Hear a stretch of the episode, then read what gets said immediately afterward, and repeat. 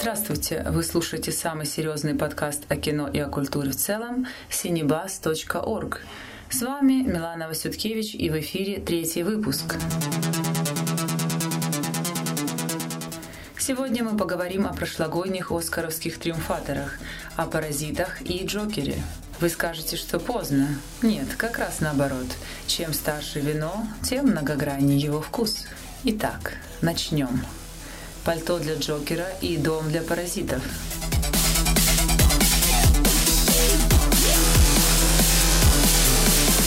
Что общего между Джокером и паразитами?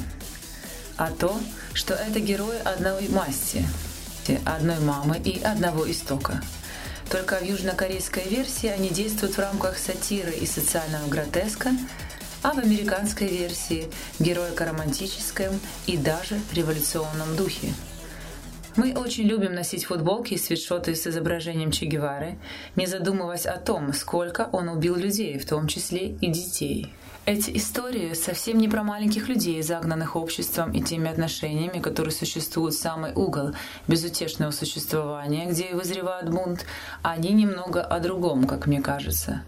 В одной историографии таких героев традиционно называют разночинцами, которые, скормленные национально-романтическими идеями конца XIX века, хорошо перетряхнули весь мир в веке XX а маленький человечек все так же живет в съемных и грязных апартаментах, греясь у ели теплой печки и мечтая о пальто-доме, живет в ожидании своего автора.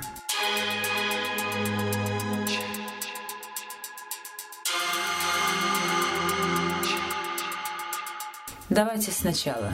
Если исходить из того, что Джокер – это история об одиночестве маленького человека в окружении репрессивного мира взрослых и богачей, то следует вспомнить, что пределом маленького одинокого человечика всегда являлось пальто. И в этом смысле герои-паразиты ближе к канонической фигуре маленького человека, чем Джокер – если подходить к идее пальто метафорически, то дом в паразитах также представляет собой такой предмет или место, дающее тепло и уют, а главное для нашего времени еще чувство удовлетворенности от своего места в жизни. Отсюда такое бережное отношение к дому как у паразитов, так и у самого южнокорейского режиссера – меняются хозяева и времена, но сам дом, как метафора, идея, символ, архетип остается в неприкосновенности. В отличие от дома паразитов, который режиссер с большой любовью заливает дождем, помоями и источными водами, все смерти и убийства в доме метафоре происходят или под землей, на уровне подвала. Кстати, этот подвал очень похож на жилище Джокера или выносятся за его стены на гладко стриженную изумрудную лужайку. И максимум, что могут позволить себе его временные жители, так это слегка насорить во время пьянки и игры в расстановочки.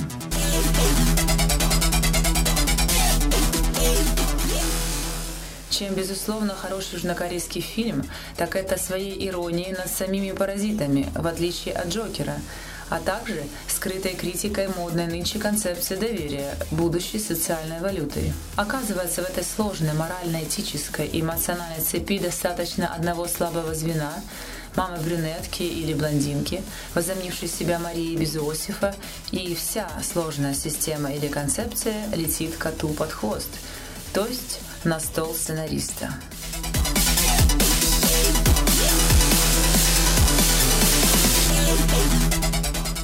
И паразитам, и Джокеру необходимо проникнуть в такое место и состояние, где или в котором им будет комфортно, и они будут признаны другими, хотя бы как равные среди равных. Отсюда пассаж Джокера во второй сцене, э, если не ошибаюсь, с психологом когда он говорит, что ни она, ни другие его не слышат и не понимают.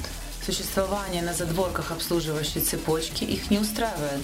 Они удачно прикрываются мечтами о творческой реализованности, карьере стендапера и прочих полезных для общества потребления ready-made явлениях.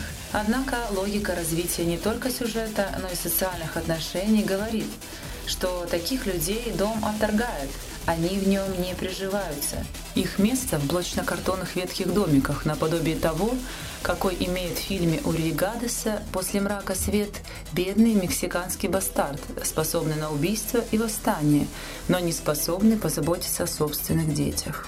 Поэтому в двух фильмах речь идет не о мучениях бедного класса и ничтожестве богатых, не о страданиях непонятой и нереализованной души, а о восстании, о появлении такого движения, как восстание класса прекариата против среднего класса, ибо не элита, а именно средний класс и является социальным клеем современного общества, в котором паразиты ищут свое место.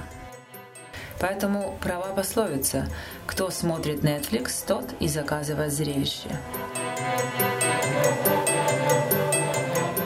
На этом все. Спасибо, что слушаете нас. Подписывайтесь, впереди много интересного. А с вами была Милана Васюткевич.